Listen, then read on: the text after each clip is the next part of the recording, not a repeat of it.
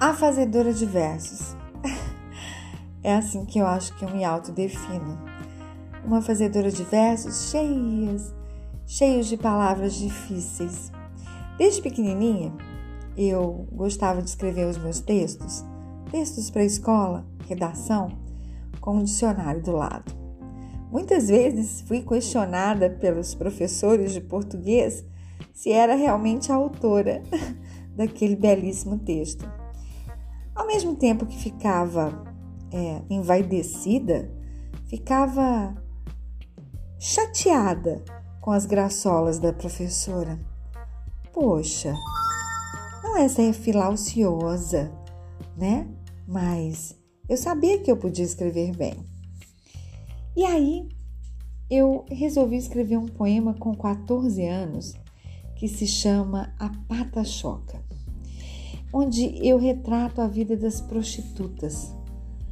Isso na década de 80 era muito para uma menina de 14 anos. Lá vai, a pata choca, a prostituta. Nunca fui uma delas. Sei que suas vidas são vazias e tristes. Uma fórmica de prazer e pecado são como bichos da noite, e a fotobia faz com que se escondam em cantos dessa cidade. Não importa suas idades, futilidade não podem ter. Suas fragrâncias atraem os homens e, dando tudo que possam ter, recebem em troca sua micharia que dá apenas para outro dia. E o fossilismo é só para os velhos, que na linguagem são os coroas. E até para esses se vendem fácil. Se dá, recebe, já está na boa. Seja frágil, grácil, uma hidra, um perigo público, uma ameaça à ordem social, tem apelidos de vários tipos, cada um anual. Disfarça bem se é furibunda, se é pata-choca ou vagabunda. Se te implica observar, não sobra nada para constatar. Mas chega um dia que a pata-choca vai guarnecer, guarnecer da lama e do coração. Não existia nada, nem lama, nem alma, nem emoção.